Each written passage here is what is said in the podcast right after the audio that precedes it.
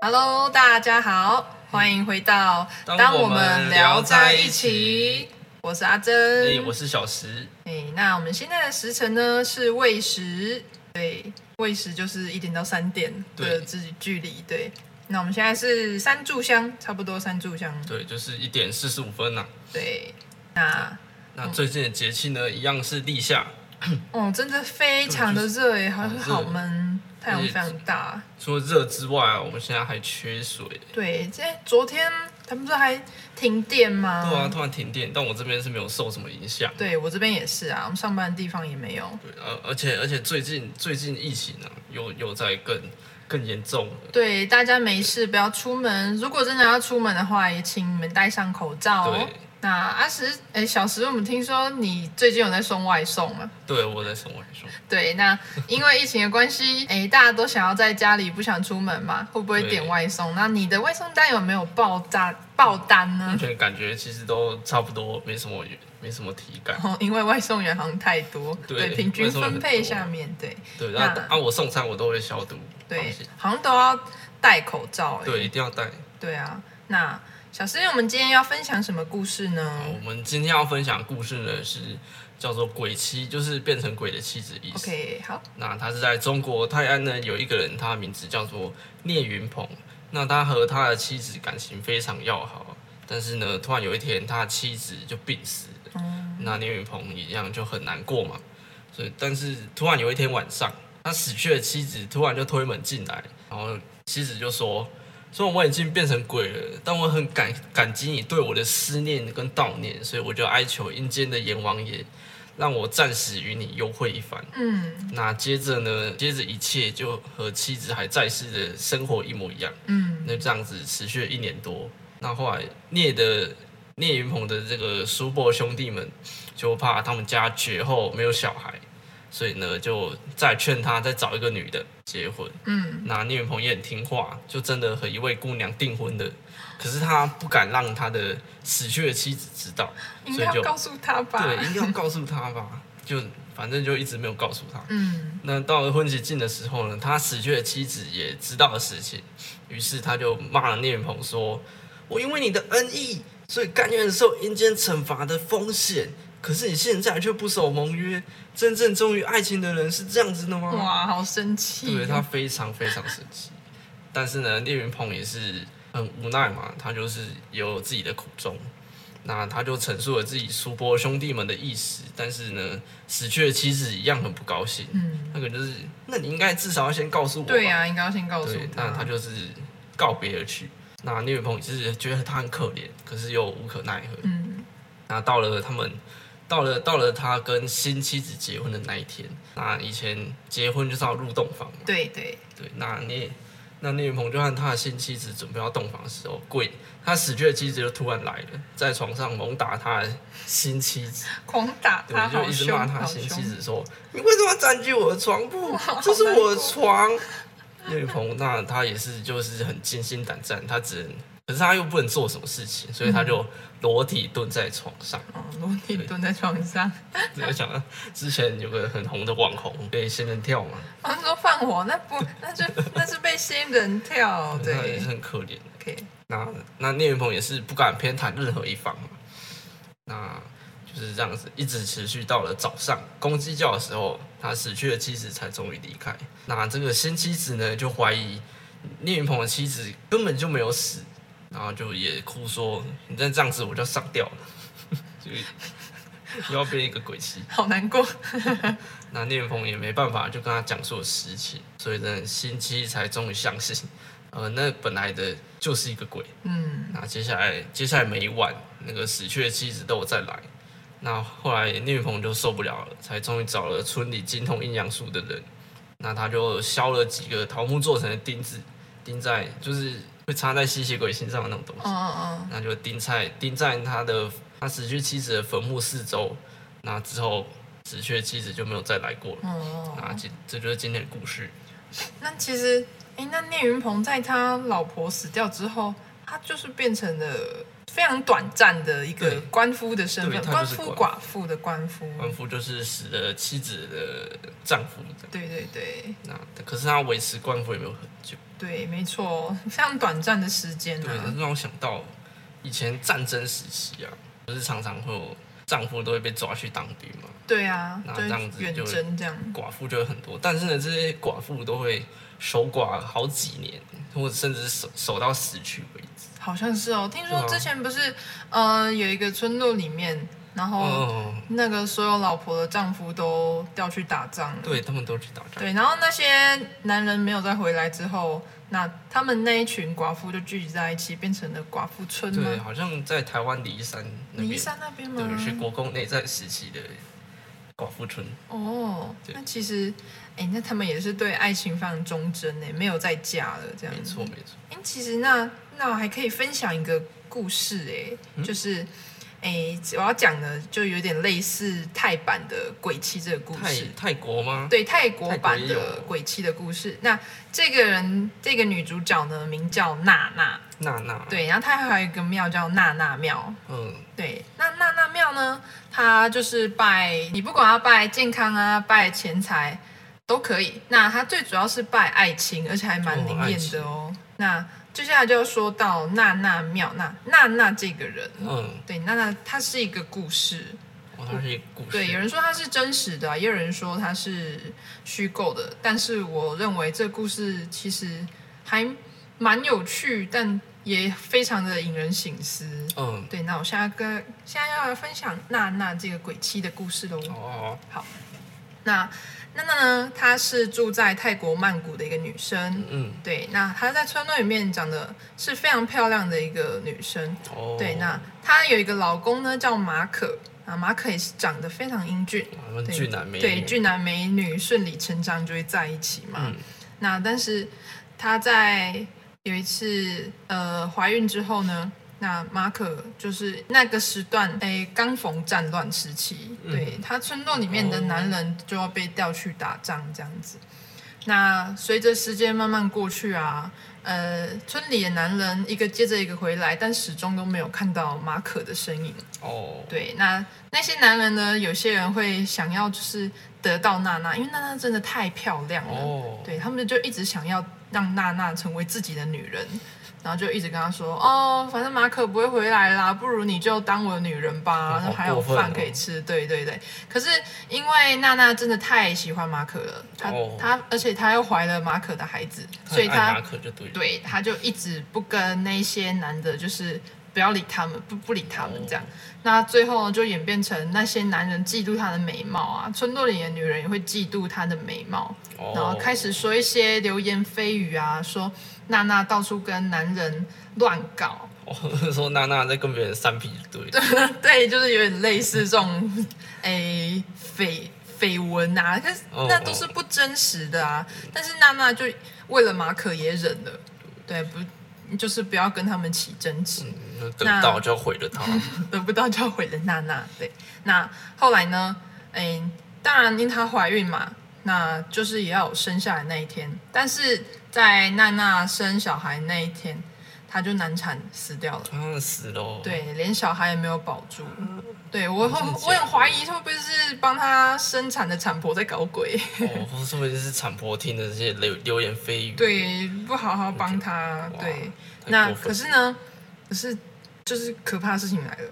啊对，娜娜在难产过后，她没有消失哦。他没有，他没有消失。，对，村里的人还看到他抱着他的孩子在村里面走来走去。所以他也变跟鬼泣一样变成鬼了。，对他变成就是跟鬼泣一样还阳到这个世间嗯来，然后还抱着他的小孩在村里面行走啊，都是晚上的时候啊，大家看到这个景象就很恐怖，而且他要带着一个很哀怨的脸，哦，，对，然后，诶，据说有人，诶，有人据说就是他还阳回来就是为了把那些毁了他的人杀掉， 暴走。，对，报仇。娜娜很凶。哦对，不过呢，在娜娜死后没多久啊，马可就回来了。哦，他回来了。，对，更诡异的是，马可他在白天回来，他就看到娜娜抱着孩子迎接他回家。哦，那马可就很开心呢、他就不知道，温馨啊对他觉得说，哦，一家三口终于团圆了这样子，嗯然后好不容易打完仗回来了这样子对，，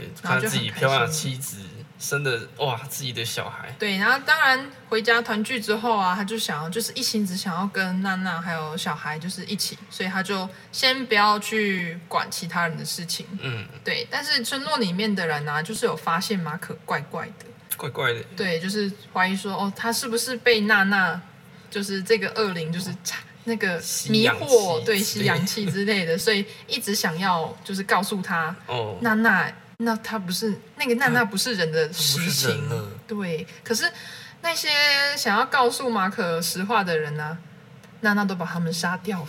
对，因为娜娜不想要马可伤心，她不想要马可就是知道说他不是人不类想，要被拆散，对她她就想要跟马可待在一起啊。嗯其实说起来也是蛮心酸的啦。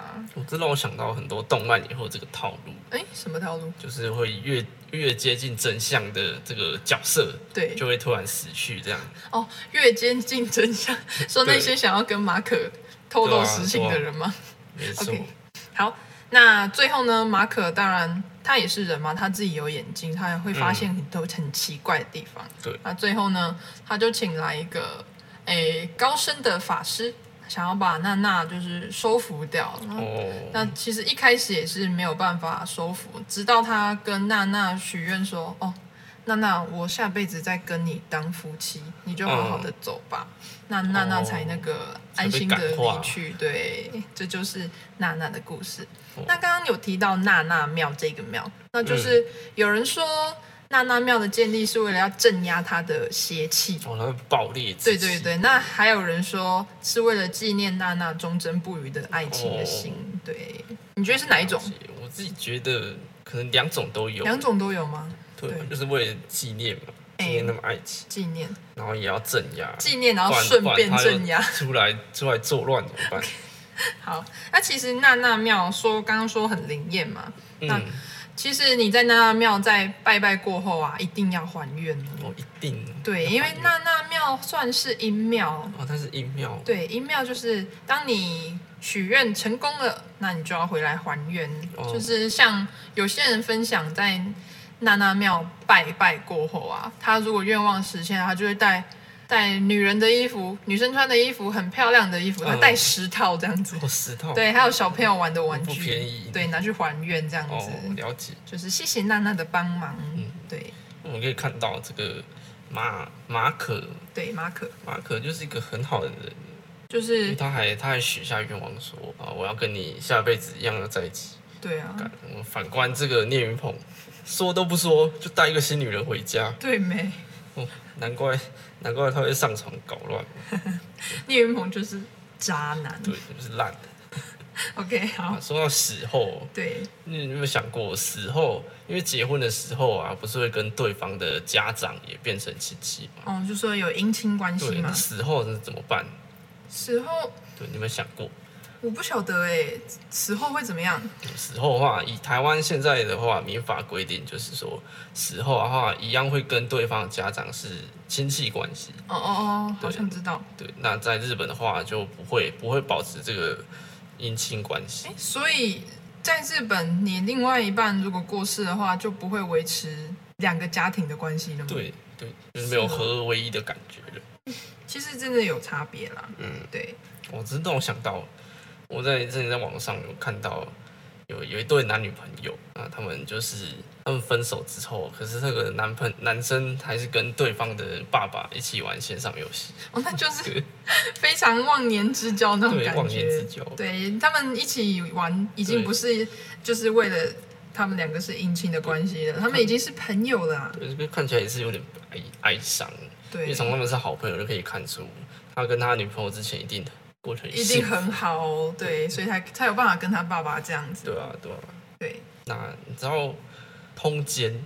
嘿，通奸在古代的手法有非常的可怕啊，就是聂云鹏那时候嘛，嗯，就好像同时有两个老婆，嗯就像在通奸。通奸对啊，说到通奸，你知道古代的处罚是非常非常非常可怕的，好像有听说过女生会进猪笼欸诶、对，进猪笼，所以进猪笼啊，还有一些我们可以看到以前尚书就有云就有说过，男女不以异交者，其行宫。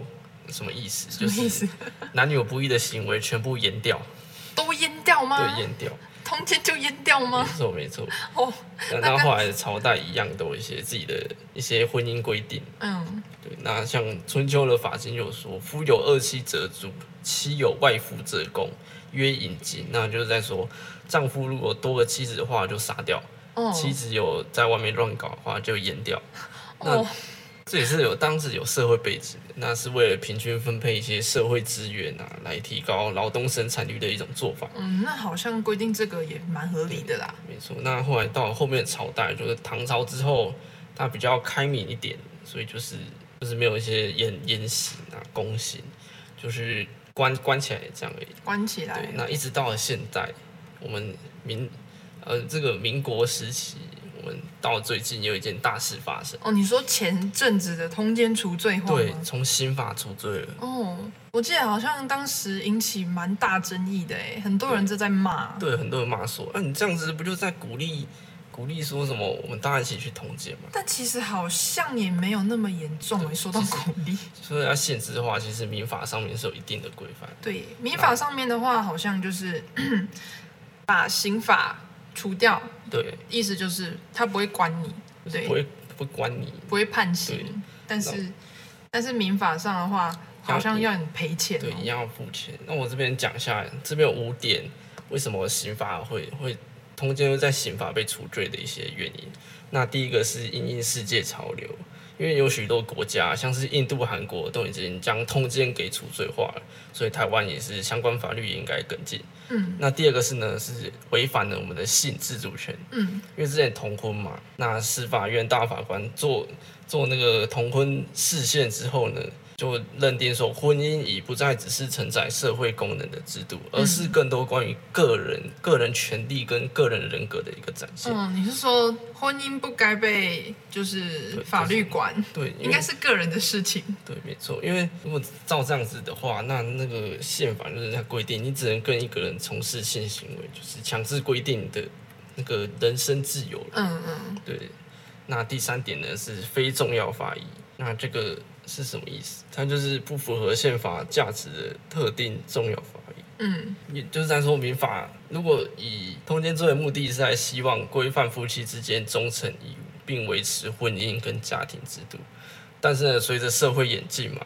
这些多元情感的接受度已经提高，嗯所以就是过去跟现在的婚姻跟家庭的认知有极大改变，嗯所以说也开始转向不应该用刑法处决婚姻不忠的情形，嗯，所以就是不符合宪法价值的特定重要法益。对。那第四点是不符比例原则，比例原则是什么？这什么意思？就是刚刚不是有说到官夫跟寡妇嘛，对，其实我觉得有点类似哦，就是官夫嘛，男的出事了就会一定要告告告自己的妻子跟小三，哈，但是妻子妻子妻子看到丈夫外遇的话呢，其实他们原谅丈夫的比例是比男生还要高的，哦，所以有就些听说有些女生会为了就是自己的小孩，然后就是原谅对方这对样对吗？对，就是女生比较宽容一点，所以不符合比例原对，就则这样。就是会造成，因为小三嘛，加上男生都会告妻子，就会造成女性女性被告的比例会高于男性，嗯，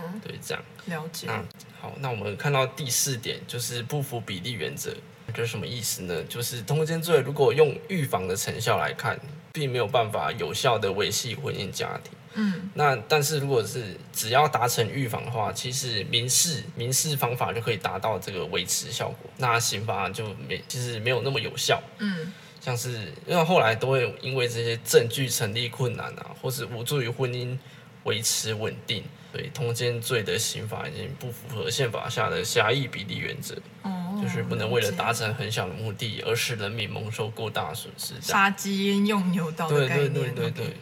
那第五点呢是性别差异，嗯那这一点就像我刚刚前面说的，官夫寡妇、官夫少、寡妇很多的那个概念有一点点类似。嗯嗯那就在说，如果妻子出轨的话，那丈夫常常会因为呃面子问题啊，或是怎样怎样，然后就要告自己的妻子，然后还要一起告那个小三，嗯然后然后然后是如果反反观女生的话，如果是自己的丈夫出轨，那其实原谅的比例会比男生高一点点。嗯嗯，然后就会只告那个小三这样。好像有蛮多女生会愿意原谅外遇的老公是为了小孩，哦，对对对，对啊这是一个原因。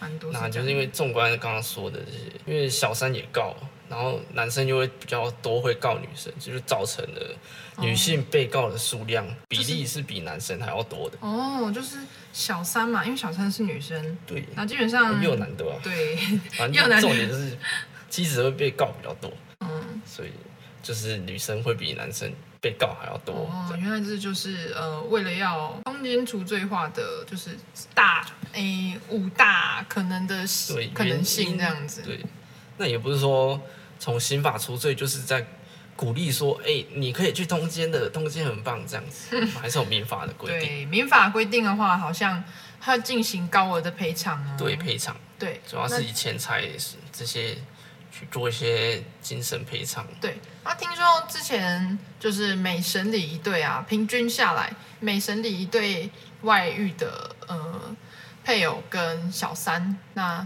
就是会赔偿到六十万，那60万平均一个人就是会赔到三十万哦。这样都快可以买一台车了。对啊，买你上的车子， 对啊，我有台也可以。这个才 OK 的啦。好，哦，那就是呢，就是要呼吁大家对爱情要专一，对，你要对人家好，没错。打从心里面的对人家好。对啊，就算不喜欢了，不喜欢怎么办？不喜欢当然要诚实讲啊。对，就是讲出来就好了。对，不要跟聂云鹏一样要娶新对老婆了，也不跟死掉老婆讲。对，没错。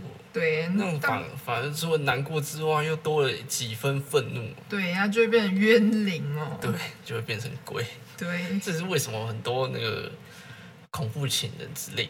嗯，对，那恐怖情人我们在前几天的专题其实也有提到，大家可以回去复习一下。对，还没听的朋友也可以赶快去收听哦。嗯，那刚刚那有也提到欢，迎大家留言，像我们刚刚的，像你死后会怎么对你的另一半怎么办？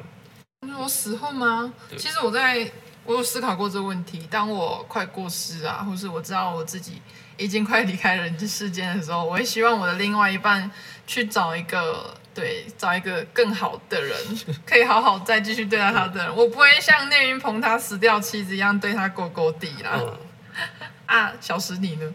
我我的话，如果如果我真的可以控制自己的话，就是如果死后还真有意思的话，我会偷偷跟着我女朋友，但是我不是要阻止她去交新的男朋友，我是要让她遇到一个真的好的 对象。哦，暗中保护对，他没错，啊这样暗子中保护她。然后我遇到烂对象就把她吓跑，这样那你也是蛮忠贞的耶。对，那也欢迎大家留言对对于这个的看法。